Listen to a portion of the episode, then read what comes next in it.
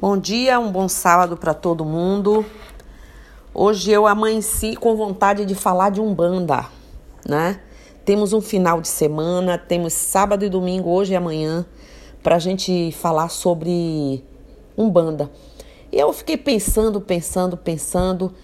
É, já falamos um pouco de, de a diferença entre sacramento, liturgia, ritual, mas eu falei, ó, quer saber? Eu vou entrar no terreiro, né? Vamos falar sobre gira, mas para chegar na gira, como a gente faz? Não é isso? Gira de umbanda, um triunfo da fé nos momentos difíceis da vida. Não é isso que elas representam? É um triunfo a gente poder ter uma gira que nunca economiza nem amor, nem alimento e da alma e nem gentileza. Então, mas, mas, mas, antes de entrar no que quero falar com vocês hoje, preciso lembrar que a Umbanda é uma religião e, como qualquer outra, temos, de novo, liturgias, que significam todo o contexto do ritual de uma religião. E aí, eu acho que a gente, a gente precisa falar. Tem liturgia, precisamos contribuir, atribuir caráter de sagrado aos nossos objetos e elementos. Então a gente faz o que? Sacramenta, consagra, liturgia, consagração. Pronto. Porque senão a gente fica com objetos e adereços sem ornamentais, sem nenhuma caráter do sagrado. Então as liturgias precisam de elementos, precisam de objetos e esses precisam ser consagrados. E aí entramos nos rituais. Eu não sei muito bem a ordem aqui, mas vou começar com o que eu gosto muito, que é o de bater a cabeça, que é um ato de reverência. É um ato que precisa ser lembrado por todo um bandista. Temos o culto ao Lorum, que realizamos pelo menos uma vez por semana, mesmo dia, mesmo horário, com velas é, dos sete tronos sagrados, o trigo, o mel, as orações. É um culto que agrega a família, que reúne, que chama a espiritualidade naqueles dias, naqueles horários. É um culto que leva ao lar, que leva força, que leva e conduz a energia dos sete tronos sagrados e dos guias das linhas de lei. Não é isso? Falamos de bater cabeça, culto ao lorum, vamos falar de consagração de elementos e objetos que é para eles se tornarem ritualísticos e sagrados, certo? Temos as limpezas. O que são? O que é uma limpeza? É um processo, são processos espirituais que através da invocação de entidades e utilização de elementos litúrgicos usamos para fazer uma varredura energética, né? De energias ruins e larvas astrais que estão numa pessoa ou num ambiente. Então, as limpezas. Preparação de um médium. Vamos considerar que um médium procura um terreiro para se orientar no que tange o que? A sua mediunidade e ele vai querer saber sobre a religião na qual ele entrou. E ao chegar, percebe-se que sua sensibilidade normalmente já despontou e que é urgente ele iniciar muito estudo sobre a sua mediunidade e sua religião para entrar nas giras. Ah, também dentro da preparação de um, de um médium, o desenvolvimento para serem, eles podem ser cambones, ou cambonos, ou cambonas, o que vem a ser médiums que são preparados e depois podem ser até consagrados, se é uma opção dele ser um eterno cambono ou cambona ou cambone, não é? E ficar auxiliando os trabalhos dentro de uma gira e as requisições que vem habilitar aí o, as entidades é, é, fazer seu trabalho mais rápido, porque eles entendem, porque eles são ágeis, porque eles pegam no ar o que a entidade quer, ele conhece tudo dos, das requisições, das linhas de leis e dos é, falangeiros de orixá. Então é de grande responsabilidade e aprendizado. Como ritual também temos oferendas.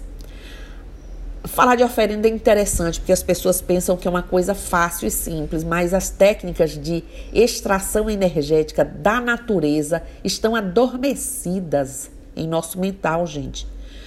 Pois nós, enquanto vivemos é, no plano astral, nos alimentamos da energia sutil. Ao encarnarmos, essas técnicas todas adormecidas estão adormecidas em nosso consciente. Além disso, essas técnicas estão pouco difundidas aqui no Ocidente.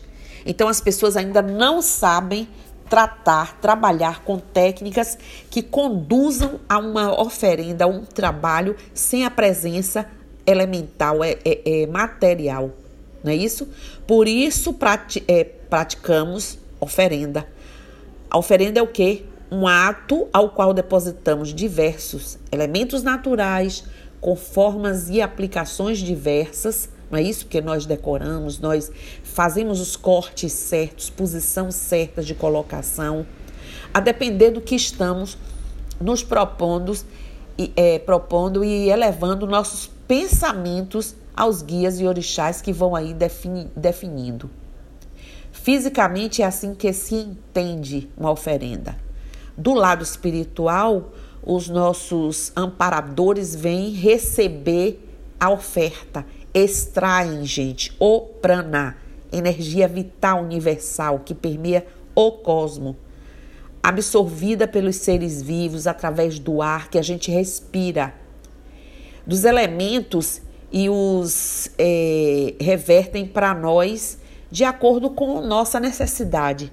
Então, as entidades vêm pegar essa energia dos elementos, né? pegar essa, esse prana, essa energia vital cósmica universal, que deles eles podem extrair para poder dar uma força energética ali a tudo que é depositado. Por amor ao Pai, por tudo que é sagrado, vocês aí não pensem que os espíritos se alimentam dessas oferendas até porque estão em planos mais elevados, de onde extraem outros níveis de energia de acordo com a necessidade deles. Então, na verdade, a oferenda é uma, um ato de generosidade, de compreensão nossa das nossas necessidades, que a espiritualidade recebe, extrai a energia vital universal que permeia o cosmos, absorvida ali através né? Pelos seres vivos, pelo ar que respira ali, e aí ele transforma isso em sagrado e renova nossas energias. Então vamos lá. Em sequência aqui na minha cabeça, falamos de oferendas, vamos ver trabalho de magia. Gente, a Umbanda é magia e magia não é privilégio de ninguém. Ela é uma arte de manipular a natureza, criando campos de força. E é exatamente isso que fazem os guias dos templos umbandistas. Juntam elementos para criar, desde um simples patuá até uma, uma enorme energia positiva que uma pessoa tenha, ou faça ou conecte, para distribuir outra da mesma intensidade, criada por espíritos, para combater espíritos malignos e energias malignas. Magia não tem receita em, em, em livro. Aquelas receitinhas ali são atirei o pau no gato para criança. Magia é magia, apenas é lamentável o mau uso do termo. Magia se faz quem sabe, quem tem ativação porque arrumar elemento e falar qualquer coisa e achar que está feito não é magia. Uns conscientes e outros inconscientes. Mas, direto ou indiretamente, nós praticamos magia. Por, digamos assim, má e péssima escolha, tem gente praticando magia de toda forma, é, comprometedora, matar, magia sexual para atrair pessoas, para é, é, induzir pessoas a ficarem ou sair de uma vida, de um contexto. né? Essas pessoas aí que respondam lá pelos seus processos. São as pessoas desorientadas e pervertidas, usando o nome da magia para saciar seus instintos grotescos. Porque, na verdade, mais do que o dinheiro, eles se satisfazem, né? Nesse instinto aí que eles têm. Isso nada tem a ver com a verdadeira magia e muito menos com a Umbanda. Os guias são sábios magiadores do bem. E nós trabalhamos com magia do bem. Quero falar da magia do álcool, que é uma coisa que eu estava pensando hoje, é uma coisa que precisa ser frisada, que é a magia do álcool e da, da fumaça, e a gente vai falar depois, mas eu quero primeiro falar do álcool. As bebidas alcoólicas, cachaça, vinho, cerveja, uísque, vodka, ou o que quer que seja, têm função magística. No plano astral, elas servem para fins que fogem, na maioria das vezes, à competência de conhecimento de muita gente. É pela volatilidade do álcool que o álcool apresenta, eterização do álcool, é, para desintegrar morbos é, condição de, de moléstias, adoecimentos, larvas né? e campos de forças mais densos. Gente, espírito não vem num terreiro para beber. Entenderam isso?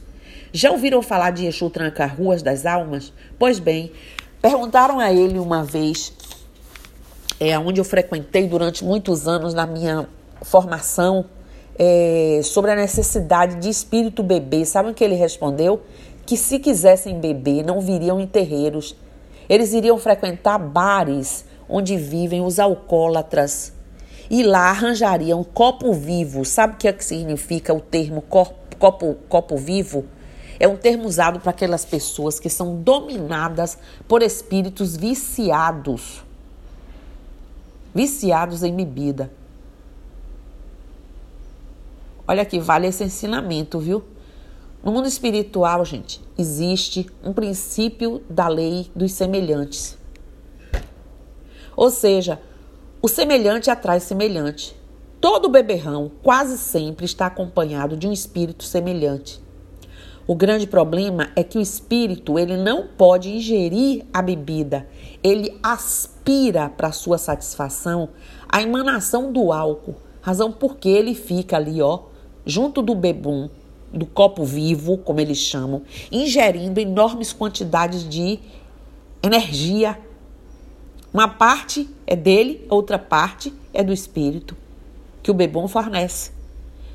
Interessante que esses espíritos protegem seu doador, vocês sabiam? Bem como nos, é, é, é, nós fazemos com o copo que nos serve para beber a água, mas quando não mais lhes servem, sabe o que eles fazem? Abandonam lá as criaturas. Porque o corpo e a mente se deteriora. Chega um ponto que o bebum, o, o alcoólatra, a pessoa que tem a doença, porque é uma doença que é tratável, mas não é fácil. É assim que os outros processos também acontecem com drogas e outros vícios e desregramentos acaba que o espírito ele ali se elocubra. Então, tirem da cabeça a magia do álcool, ser para médium fazer ingesta de bebida. Já sabemos que é através da eterização, que é através que da, da volatilidade do álcool, da bebida, que eles fazem lá a magia do álcool, do trabalho deles, e nós não somos copo vivo. Pelo menos eu não quero ser e acredito que nenhum de vocês queira ser, e aqueles que estão no caminho aí da bebida, pensem em não ser um copo vivo. Não digo você brindar, você usar uma bebida sociável, mas todo mundo sabe aí quando é que tá já esperando a quinta, a quarta, sei lá, a sexta para o happy hour, para isso, e aquilo vai se tornando um vício e chega um ponto que a pessoa não tem mais o controle. Então, falamos aqui sobre, sobre as nossas. É, sobre os nossos rituais, é, bater cabeça, culto ao lourum, chover consagração, limpeza, preparação de médiuns, oferendas, trabalho de magia. Eu vou falar agora sobre casamento. Porque vocês sabem que a Umbanda é uma religião que ela casa, faz casamento, ela faz batismo e ela também faz funeral. E o casamento é lindo. O casamento ele segue sim algumas regras ritualísticas, mas que a gente pode ver diferenças de alguns casamentos de acordo com é, as linhas ou orixá ou trono ou tronos homenageados. É o que vai fazer uma variação, mas a orientação litúrgica é a mesma. A pregação é, pode ser diferente, você olhando, conhecendo cada pessoa, aí o sacerdote pode versar em cima do que ele conhece do casal, mas acerca do que é união, do respeito, da construção, ele aí vai falar, mas é basicamente isso. Funeral é aquela cerimônia que para assegurar que o espírito fique a cargo da lei divina. Por isso que nós também fazemos como religião, como todas as religiões, fazem os funerais e aí o nosso funeral tem toda uma ritualística que alguns de vocês conhecem e outros precisam ainda conhecer, não consigo mesmo, eu espero, mas ver um dia numa aula a gente fazer toda a ritualística para vocês saberem como é uma cerimônia séria e bonita, respeitosa, né? Nós fazemos também como rituais de formaturas e para nossa satisfação hoje é, nos cultos ecumênicos, nas formaturas, os formandos já se, já se anunciam, eu sou um bandista, e já convidam até, como nós já fomos convidados, é, para falar nesses cultos ecumênicos de formaturas, ou o médium ou o frequentador da casa prefere, como vocês, alguns muitos já viram, a gente celebrar essa parte religiosa da formatura, do formando entre nós no nosso terreiro, que também é um, são rituais muito bonitos, né? O batismo. Temos o batismo. Batizamos crianças pela escolha dos pais, para a formação religiosa da criança, até que ela tenha a sua própria escolha, não é isso? E tem o batismo dos iniciados, dos médiuns, das pessoas que querem adentrar na religião.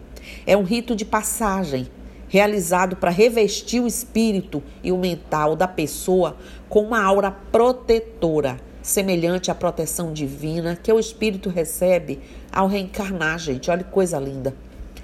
É a entrada na dimensão religiosa escolhida. Então, o batismo tem que ser um ato bonito, não é caro, dispendioso, não tem nada a ver. Quando eu digo bonito, tem que ser bonito, tem que ser alegre, tem que ser festivo, tem que ser realmente do agrado da pessoa, da escolha da pessoa. E aí, na Umbanda, todos os anos, nós renovamos essa data. Nós renovamos essa escolha. Nós renovamos esse rito de passagem. Nós revestimos novamente o nosso espírito, o nosso mental com essa proteção. Nós fazemos esse reforço. E muitas vezes escolhemos novos, novos padrinhos porque alguém viajou, foi a óbito ou saiu da religião e a gente quer, além dos, dos nossos falangeiros de orixás e dos guias de lei, muitos de nós, muitas pessoas, querem o, a orientação querem ter um encarnado, uma pessoa já mais antiga, que conhece da religião, que sabe da religião, que sabe como fazer um aconselhamento positivo, um direcionamento bacana ao outro. Bom, temos nosso amaci, o amaci anual. Ele pode ser várias vezes no ano, a depender da pessoa, né? É um despertar o amaci. O amaci ele desperta é, o batismo é um rito de passagem para revestir o espírito o mental e o, o amaci, ele desperta das faculdades nobres do médium que ainda estão adormecidas. Né? Então, esse amaci, mesmo você tendo feito seu rito e tal, você às vezes precisa fazer esse despertamento das suas faculdades nobres. E aí o Amarci vem fazer esse reforço, e daí porque é no mínimo uma vez por ano, mas tem gente que eu preciso fazer, a gente precisa repetir mais de uma vez. É, nós temos também iniciações. A iniciação na Umbanda não é um castigo, uma tortura, é a Umbanda acima de tudo, ela é acolhedora, ela, é, ela acolhe, ela cuida, ela zela pelas pessoas, ela não exige de ninguém aquilo que a pessoa não queira, né? Ela é libertadora se você quer e não quer mais trilhar o nosso caminho. O processo iniciático faz uma preparação mental e espiritual do médium para assumir os trabalhos numa corrente para isso, passa por uma série de ritos, como batismo, renovação, amaci, é, trabalhos individuais específicos de cada um, inerente às questões de cada um, e as iniciações vão por aí e a gente vai cuidando da história individual do ser, porque somos seres individuais. Tem a imantação, que é uma coisa só quem já passou sabe como a imantação é, por nós umbandistas utilizada para renovar as forças vitais. Né? Enquanto as outras cuidam dos chakras, do astral, é, do religioso, do filosófico, a imantação ela vem para renovar as forças vitais, fortalecimento energético e também, consequentemente, espiritual, e, é, de nos harmonizar, né? A, a validade aí de, um, de, um, de uma imantação é de acordo com também cada pessoa, né? Depende do modo de vida individual de cada um. De repente a pessoa tá indo bem, uma boa, e cai aí em desregramentos, cai aí em nas armadilhas do, dos inimigos e acaba se tornando uma pessoa com baixo padrão vibracional e a gente aí vai precisar fazer trabalhos de revitalização dessa energia, dessa aura, desse corpo, dessa mente, desse espírito e aí a gente pode ir fazendo as imantações. E aqueles que já fizeram, que tem lá sua tigelinha, que tem lá seu imã, que tem lá é, os elementos que você usou, como a esteira, o pano branco, que deve ser só usado para essas cerimônias, você periodicamente pode se deitar na sua esteira ou no seu lençol, colocar os ímãs posicionados, acender sua vela, fechar os olhos e se recordar daquele momento da imantação feita no terreiro, com o que você recebeu, trazer de volta essa vibração, porque também é muito bom e válido. Nós temos também como ritual na, na, na Umbanda a coroação, a tão almejada, desejada por muitos. Depois de um determinado tempo na corrente de um terreiro, o médium que é, persiste na jornada, aqueles que persistem, né? É, e disciplinas, passa pelo avanço natural de uma mediunidade e aí vai chegar a data que a espiritualidade escolhe, ela escolhe a espiritualidade, para ocorrer a coroação nas linhas de Umbanda. Claro. A entidade chega e tem o um domínio da cerimônia, informando e consagrando o ato com o ponto riscado luminoso, é, que uma vez aí identificado, né, por quem tem olho para enxergar, é, vai continuar a cerimônia em conformidade com esse ritual de coroação.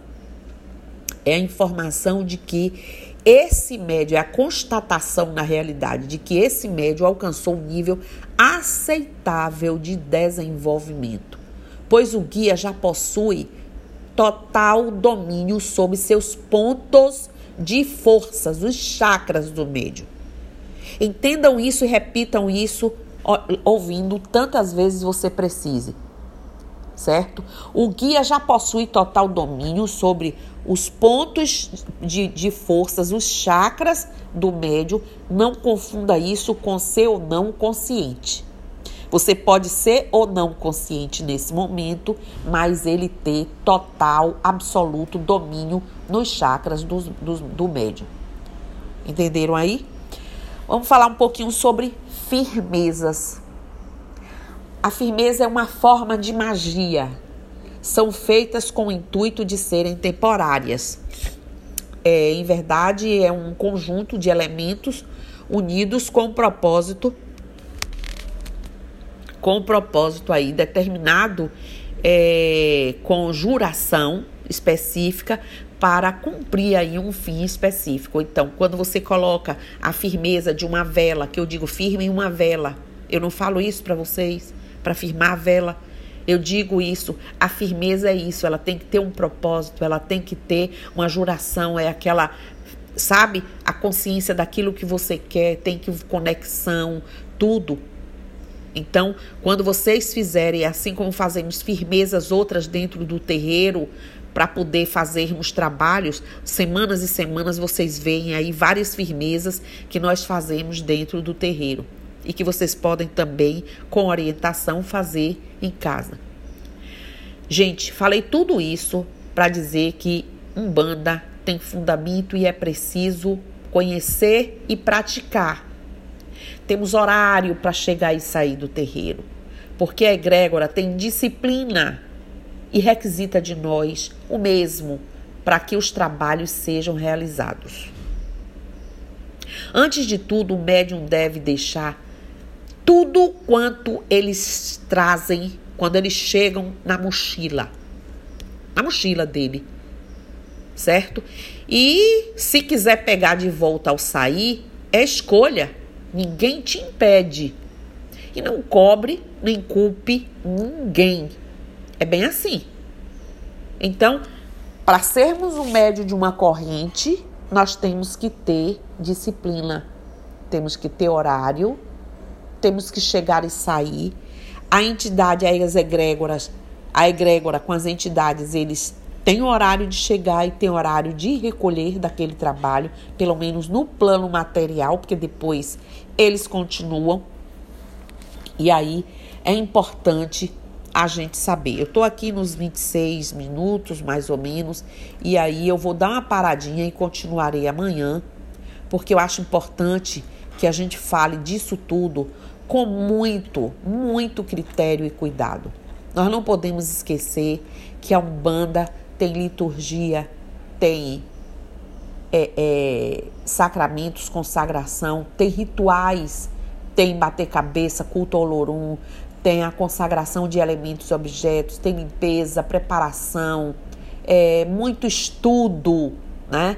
oferendas, trabalhos de magia, é, o que é magia, nós já falamos: casamento, funeral, formatura, batismo, renovação, amacia, iniciação, imantação, coroação, firmeza. Falamos disso tudo. Então, hoje eu vou encerrar aqui e amanhã eu prometo a vocês continuar, porque esse final de semana eu quero falar só sobre o médium, o que é a Umbanda e entrar no terreiro, o que fazer e como fazer, ok? Então, para vocês, Mucuyu no Zambi, todo mundo de máscara, todo mundo com um metro e meio, dois de distância do outro. Se tem alguém infectado, por tudo vocês tomem as medidas que eu não vou aqui ensinar porque a televisão, o rádio, todo mundo está ensinando. Se cuidem, ok? Mucuyu no Zambi, amo vocês, estou com saudade. Um beijo no coração e até amanhã porque eu vou continuar falando de Umbanda. Guardem esse áudio porque vai ser estudo vai ser uma forma de vocês se recordarem dessas nuances e detalhes de diferenças um dos outros, tá bom? Então, axé de novo, Saravá, Motumbá, Colofé, Mojubá, Mucuyu no Zambi, os orixás que estejam todos abençoando vocês e eu estou aqui. Beijos.